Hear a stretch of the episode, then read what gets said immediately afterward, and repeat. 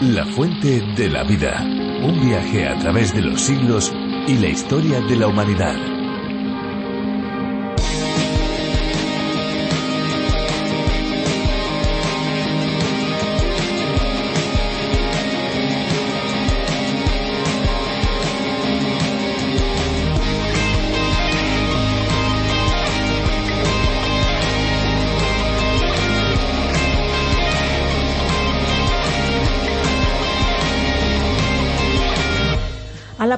Es una ciudad situada en la India meridional, en el estado de Kerala, una ciudad que es bañada cada día por las aguas del mar de Arabia, formando un paisaje único en el mundo, un paisaje que cada vez más turistas acuden a conocer. Sus canales, su cultura, la vida de las 200.000 personas que allí se encuentran, todos esos son factores que invitan a hacer una escapada, ¿por qué no?, a esta parte de la India no tan conocida por la mayoría una ciudad que al igual que Venecia vive sobre el agua.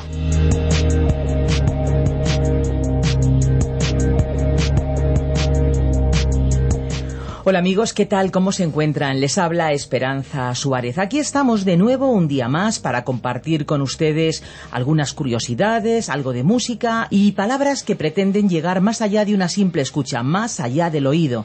Nuestro deseo es que la palabra de Dios pueda penetrar en lo más profundo del corazón de cada uno de nuestros oyentes. Así pues, comenzamos con una palabra de agradecimiento. Pues sí, amigos, gracias de verdad, muchas gracias por subir con nosotros una vez más a este tren radiofónico que nos llevará por un corto viaje con una duración de 30 minutos por las páginas del fascinante libro de los libros, el libro por excelencia, la Biblia. Les habla, les saluda Fernando Díaz Sarmiento. Esto es la Fuente de la Vida. La Fuente de la Vida es una adaptación para España del programa A través de la Biblia, ideado por el doctor John Berno Magui, que desde 1967 comenzó a transmitir a través de las ondas el mensaje de la Biblia de manera sistemática, desde Génesis hasta Apocalipsis. Dos años más tarde, durante una visita a la emisora de Radio Transmundial, Magui se dio cuenta por primera vez del increíble poder que la radio podía aportar para enseñar la Biblia al mundo entero. Y así fue como el 2 de julio de 1973 comenzó el primer programa en español con la voz de Samuel Montoya. Desde entonces la repercusión de este programa no tiene límites. De hecho, en la actualidad el espacio a través de la Biblia en sus diferentes versiones se emite diariamente en más de 650 emisoras de AM, FM y onda corta en América Latina. Nos vamos ya a escuchar la canción que hemos elegido para todos ustedes. Nosotros, Esperanza, si te parece, volvemos después. Claro que sí, de aquí no nos movemos.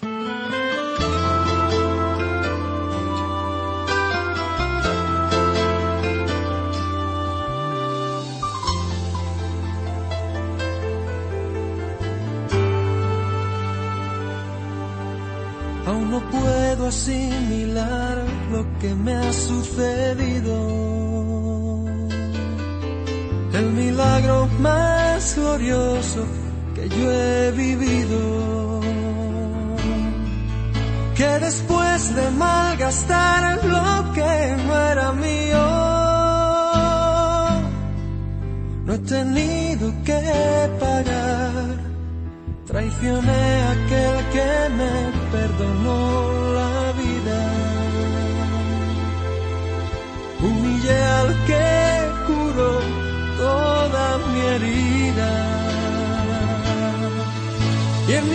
huida coseché lo que merecía.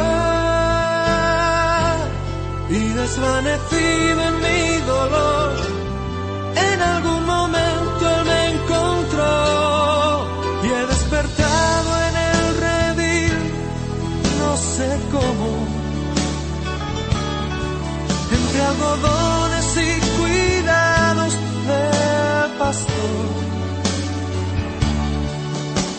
de poder hablar de mi pasado, me atraviesan sus palabras y su voz. se alegra tanto de que haya vuelto a casa. Que no piense, que descanse, que no pasa nada. Y dormido en su regazo, lo he sabido. Tengo vida, tengo dueño y soy querido.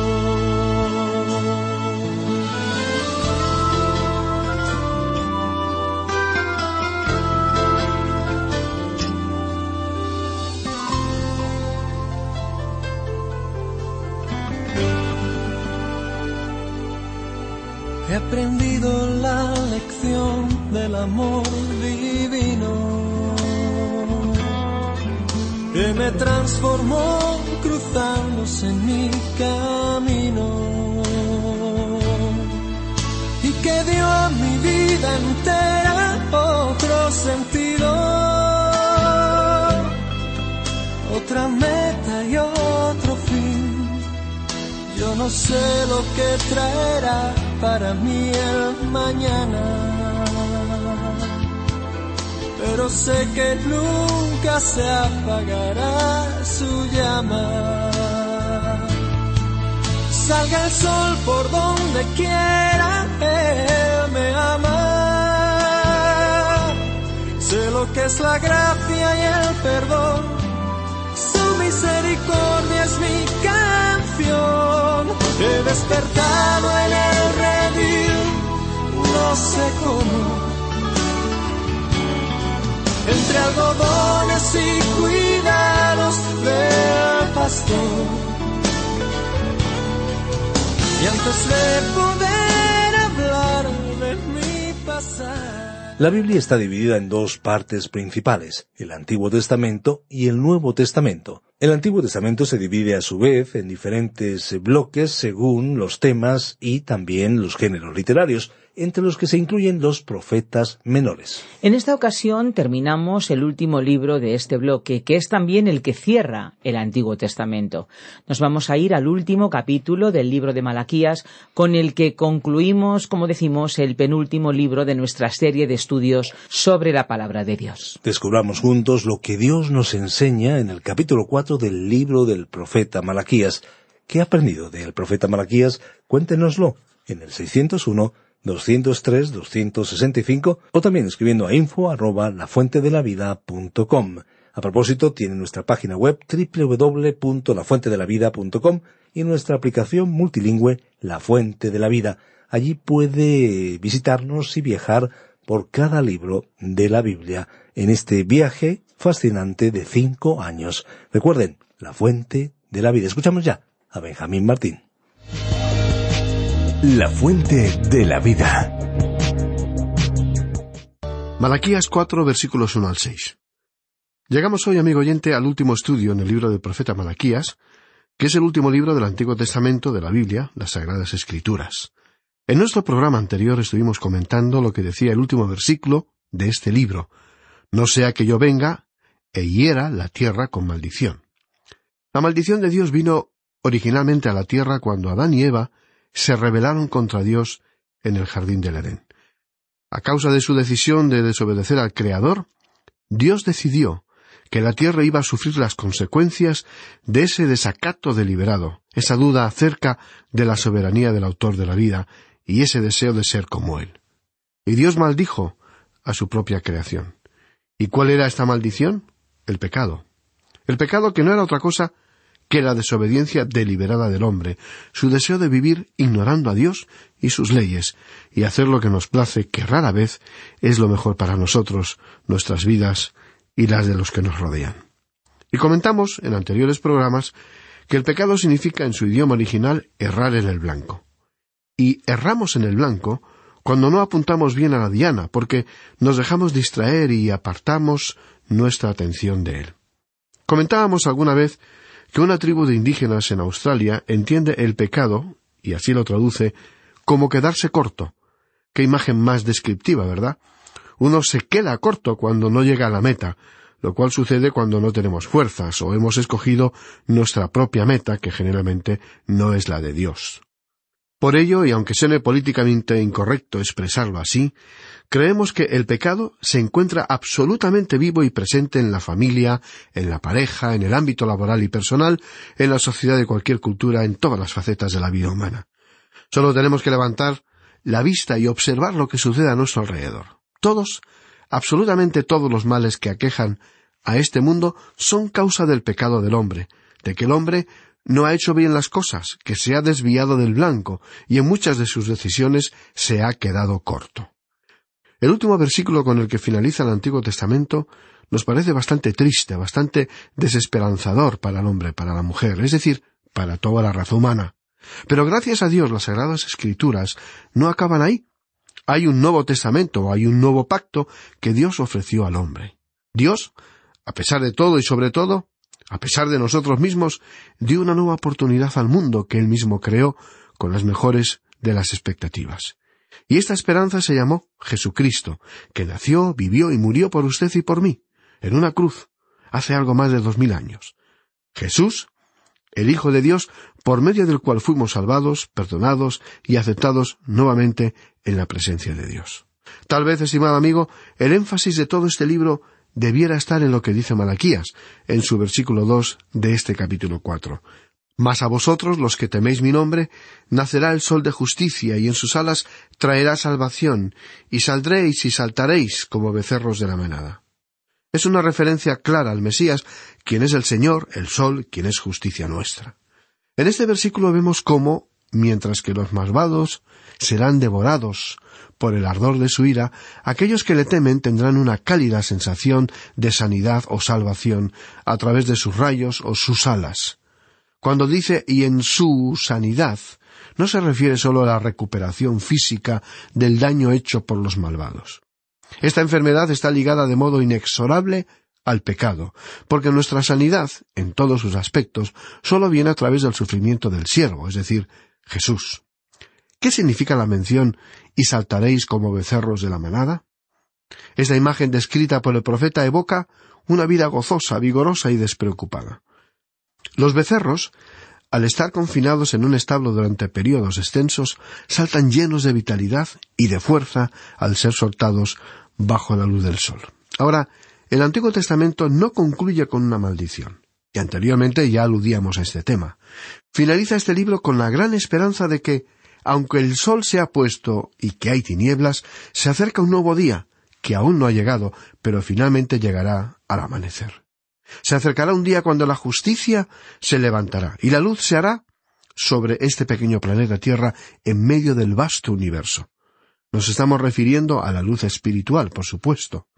¿Quién es el sol de justicia mencionado en este versículo? No es otro que el Señor Jesucristo. En el Antiguo Testamento, Cristo es presentado como el sol de justicia. En el Nuevo Testamento, Él es presentado de una forma completamente diferente, como la estrella resplandeciente de la mañana. Escuchemos lo que dice el versículo 16 del capítulo 22 de Apocalipsis. Yo Jesús he enviado mi ángel para daros testimonio de estas cosas en las iglesias. Yo soy la raíz y el linaje de David, la estrella resplandeciente de la mañana. Aquí él dice, yo soy la raíz y el linaje de David.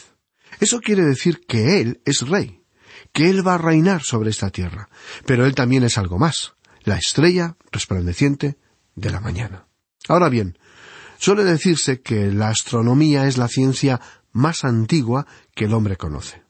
La astronomía, tal y como la conocemos en el presente, tuvo en realidad su origen en la astrología, la cual está llena de superstición, y que como muchas otras ciencias, tuvo su origen en el ocultismo y en la superstición, en lo místico y en lo mitológico.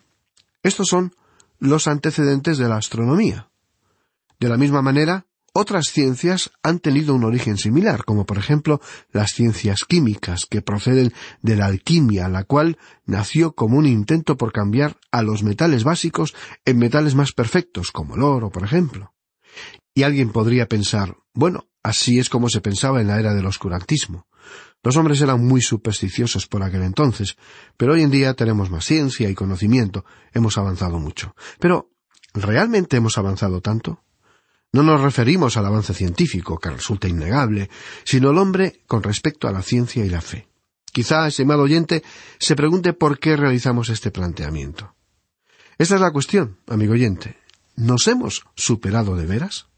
En primer lugar, quisiéramos decir que probablemente existan más personas interesadas en el horóscopo y en las predicciones basadas en los signos del zodíaco que aquellos que están interesados en las profecías de la Biblia, la palabra de Dios. Y en nuestra humilde opinión, estimado oyente, las personas que juegan, creen y actúan de acuerdo con los signos astrales del zodíaco están realizando ignorantemente actividades cercanas al ocultismo. Resulta ilustrativo conocer el impresionante aumento de la demanda de temas espirituales, cada cual más exótico que es el caldo de cultivo de numerosas sectas y religiones, algunas de ellas incluso de tintes espiritistas y hasta satánicos. Es llamativo conocer las estadísticas que declaran que unos cuantos años atrás un porcentaje mayor de la población creía en Dios y un menor en la existencia del diablo o Satanás. Sin embargo, estas cifras han cambiado sustancialmente.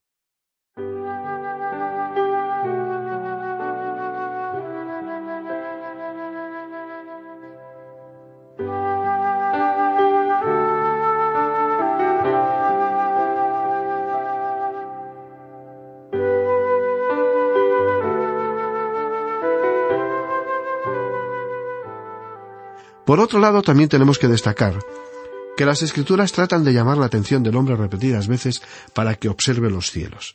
El versículo 13 del Salmo 8 dice, Cuando veo tus cielos, obra de tus dedos, la luna y las estrellas que tú formaste, digo, ¿qué es el hombre para que tengas de él memoria y el Hijo del hombre para que lo visites? La respuesta a esto es que todo hombre y mujer son, por naturaleza, se sienten atraídos por la grandeza y los misterios que encierra el universo.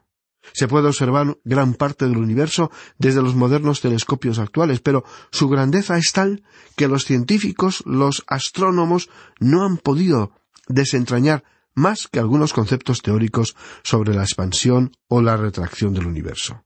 Pero los cielos cuentan la gloria de Dios y el firmamento anuncia la obra de sus manos. Salmo 19, versículo 1. Y Dios le dijo a Abraham, mira ahora los cielos y cuenta las estrellas si las puedes contar. Génesis capítulo 15, versículo 5. Ahora, el Antiguo Testamento concluye con las palabras de Dios induciendo al hombre a que mire hacia los cielos, que mire hacia arriba. Y aquí Malaquías concluye con un verdadero golpe de efecto. No sea que yo venga e hiera la tierra con maldición. Leamos de nuevo el versículo 2 del capítulo 4 de Malaquías que dice así Mas a vosotros los que teméis mi nombre, nacerá el sol de justicia, y en sus alas traerá salvación. Y saldréis, y saltaréis como becerros de la manada. Esta es la promesa de un nuevo amanecer para la raza humana en donde reine la justicia, la paz, el amor y la fraternidad entre los seres humanos.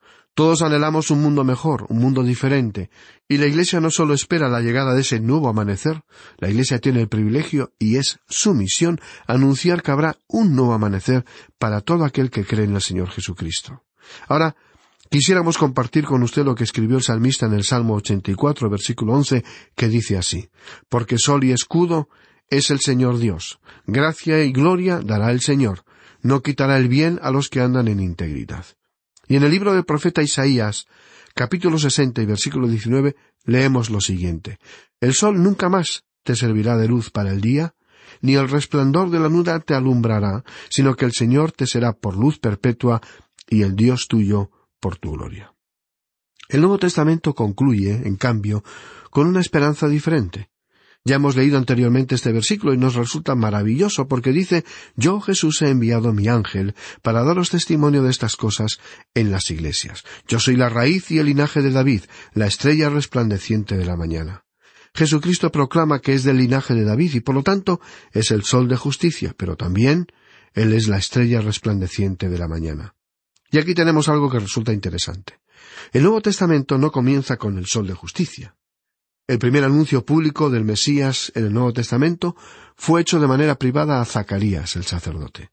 Se le comunicó la venida de un precursor del Mesías, de un heraldo, de su hijo, quien se llamaría Juan, el Bautista. Los magos del Oriente acudieron a Jerusalén. ¿Y qué buscaban? Ellos mismos afirmaron Hemos visto su estrella en el Oriente y venimos a adorarle no es una estrella oriental. Si ellos hubieran seguido una estrella oriental, hubieran terminado su peregrinaje en la zona de la actual China. La estrella estaba en el occidente, según lo que nos relata la Biblia, y ellos vinieron en esa dirección. ¿No le parece interesante, amigo oyente, que, aunque el sol sale por el oriente, esta estrella estaba situada en el occidente? Ahora bien, ¿cómo asociaron estos magos la venida de Cristo a esta tierra con dicha estrella? Es necesario conocer lo que dice el libro de Números, donde se relata que un profeta pagano del oriente de Moab expuso esta profecía que encontramos en el capítulo 24, versículo 17, donde dice así, Lo veré, mas no ahora. Lo miraré, mas no de cerca. Saldrá estrella de Jacob, y se levantará cetro de Israel, y herirá las sienes de Moab, y destruirá a todos los hijos de Set. Los dos varones de vestiduras blancas que se aparecieron a los apóstoles mientras el Señor Jesucristo ascendió al cielo dijeron, Este mismo Jesús, que ha sido tomado de vosotros al cielo, así vendrá, como lo habéis visto ir al cielo. Ya hemos visto en el libro del profeta Zacarías que los pies de Jesucristo tocarán nuevamente esta tierra en el monte de los olivos cercano a la ciudad de Jerusalén. La estrella, por tanto, es la señal de su primera venida para llevarse a su iglesia. Sin embargo, cuando esto suceda, Él aún no vendrá a la tierra. Cuando Él vino por primera vez, no lo hizo como el sol de justicia. El énfasis no es sobre su nacimiento, sino sobre su muerte. Y resulta muy interesante recordar que Él, Jesucristo, no ordenó ni rogó a nadie para que se recuerde su nacimiento, sino su muerte. Se cuenta una historia de la época de la Segunda Guerra Mundial en la que un niño caminaba con su padre por la calle. El muchacho observó que, de vez en cuando, había una estrella de color azul en algunas ventanas.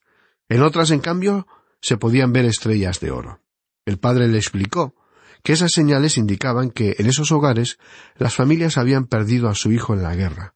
Esas familias, le comentaba su padre, habían dado a su hijo por nuestro país, por nosotros. Algo más tarde, cuando apenas se vislumbraban ya los últimos rayos de sol del día, el niño señaló la estrella vespertina en el oriente. Y entonces le dijo a su papá, Mire papá, Dios ha dado a su hijo. Y así es, querido amigo, Dios nos ha dado a su hijo, y su estrella nos lo recuerda. Ese niño de la historia tenía toda la razón. Por muchos años líderes de muchas naciones han estado persiguiendo con denuedo la paz para el mundo, la seguridad y prosperidad para el mundo, pero no ha habido un resultado positivo hasta ahora. En la guerra contra el pecado, Cristo murió y murió para dar vida a los hombres y a las mujeres, liberándolos de la ignorancia del pecado y para lograr la victoria sobre la tumba y la muerte. ¿Dónde está, oh muerte, tu aguijón? ¿Dónde, oh sepulcro, tu victoria? Dice así el apóstol Pablo en su primera carta a los Corintios, capítulo quince y versículo cincuenta y cinco. Amigo oyente, el futuro no está escrito en las estrellas. En una famosa obra de Shakespeare, el asesino romano Bruto le dijo a Marco Antonio No está en nuestras estrellas, sino en nosotros mismos que somos los seguidores. Su futuro, amigo oyente, no está en las estrellas, ni tampoco lo está su presente. Si usted desea alguna ayuda y guía para el presente, amigo oyente, desde aquí le recomendamos experimentar una vida con una nueva meta, la vida eterna, y un nuevo modelo a seguir, Jesucristo. Él dice, estas cosas os he escrito para que en mí tengáis paz. En el mundo tendréis aflicción, pero confiad, yo he vencido al mundo. ¿Se siente usted desanimado o con temor por los tiempos que nos toca vivir? No hay ayuda para usted en las estrellas, amigo y amiga que nos escucha, pero sí la hay en Jesucristo. Jesús no es una fórmula o una varita mágica, no es un talismán para la buena suerte, no es la receta del éxito económico, ni de una vida sin problemas ni dificultades. El mismo Jesús tuvo que lidiar con numerosas dificultades, y desde aquí afirmamos que creer en Jesús no es superstición, ni una falsa sensación de seguridad ante una vida incierta. Creer en Jesús es una elección excelente, es, de hecho, la mejor elección que usted podrá jamás hacer, porque Jesús no le promete abundancia, pero le promete vida en abundancia. Jesús no le promete una vida en paz, pero en Él usted podrá encontrar esa paz. No le promete una vida segura, pero en Él usted podrá encontrarse completamente seguro. No le promete felicidad, pero sí gozo, que es alegría en cualquier tipo de situación y circunstancia. Si en usted conviven hábitos contradictorios, tanto buenos como malos, si su vida está determinada por su estatus social, su casa o el modelo de su vehículo o por la adicción a los tranquilizantes y antidepresivos, por el sexo o la mentira, si usted está buscando algo diferente que le ayude a recuperar la orientación y la meta en su vida, si desea rescatar a ese hijo o hija que se ha perdido, a ese marido o esposa que parece haberse convertido en su enemigo, Cristo es una solución que le invitamos a probar. Le invitamos a que le dé a Jesucristo una oportunidad al menos para ver si todo lo que estamos transmitiendo a lo largo de estos programas es real o es simplemente una quimera. Recuerde, amigo, amiga, que la Biblia no nos fue confiada por Dios para aumentar nuestro conocimiento, sino para que su palabra transforme nuestras vidas. De modo que en el día de hoy, amigo oyente, continuamos esperando que esa estrella resplandeciente de la mañana aparezca. Porque la Biblia dice que Él, Jesucristo, es esa estrella resplandeciente de la mañana para la Iglesia en el presente. Es importante que notemos eso. Leamos lo que dice el apóstol Pedro en su segunda epístola, capítulo uno, versículo 19, para ilustrar lo que estamos diciendo. Tenemos también la palabra profética más segura, a la cual hacéis bien en estar atentos como a una antorcha que alumbra en lugar oscuro hasta que el día esclarezca y el lucero de la mañana salga en vuestros corazones. El lucero de la mañana habla del traslado a los cielos de la Iglesia, el rapto o el arrebatamiento, como lo llaman algunas versiones bíblicas, cuando Él venga a sacar a su Iglesia de este mundo. Y eso puede tener lugar en cualquier momento, no habrá ninguna clase de señal que previamente nos ponga sobre aviso. El gran predicador cristiano Juan Wesley lo expresó de la siguiente manera Él aparecerá como aparece la luz del día de las alturas antes de la luz de la mañana. Amigo oyente, con estas palabras nos despedimos del Antiguo Testamento de la Biblia, con la esperanza de la futura venida de Cristo a la tierra para establecer su reino. Esa es la esperanza del Antiguo Testamento. Bien, amigo oyente, concluimos así nuestro estudio del libro del profeta Malaquías, y con él finalizamos también nuestro estudio del Antiguo Testamento. Esperamos que este apasionante recorrido por las Sagradas Escrituras y el estudio de los libros del Antiguo Testamento hayan fortalecido su fe o, al menos, despertado en usted un renovado deseo de leer la Biblia para descubrir todas sus riquezas y sabiduría. En nuestro próximo programa nos adentraremos en uno de los libros más polémicos, interesantes y controvertidos de todos los tiempos, el Apocalipsis, donde se describe el final del mundo tal y como hoy lo conocemos. Como siempre, le invitamos a que se una a nosotros en este fascinante viaje y descubra por usted mismo la voluntad de Dios para su vida mediante su palabra, que es la única y verdadera fuente de vida. Que Dios le bendiga a usted y a su familia es nuestra oración.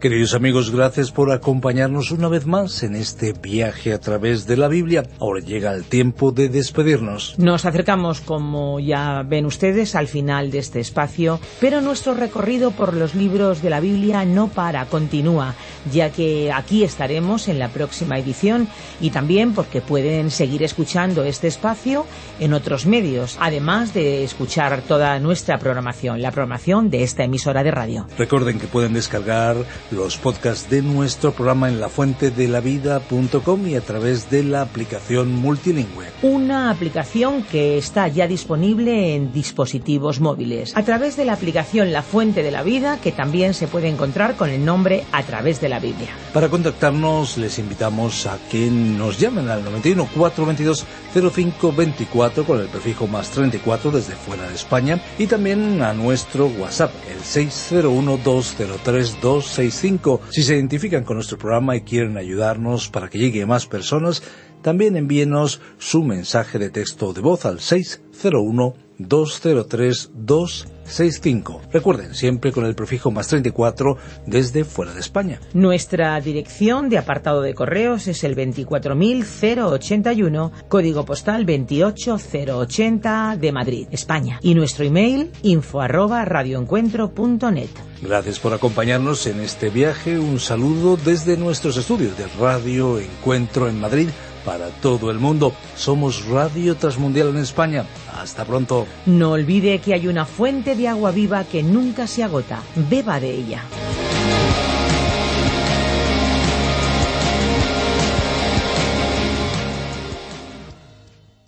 Este ha sido un programa de Radio Transmundial producido por Radio Encuentro, Radio Cadena de Vida.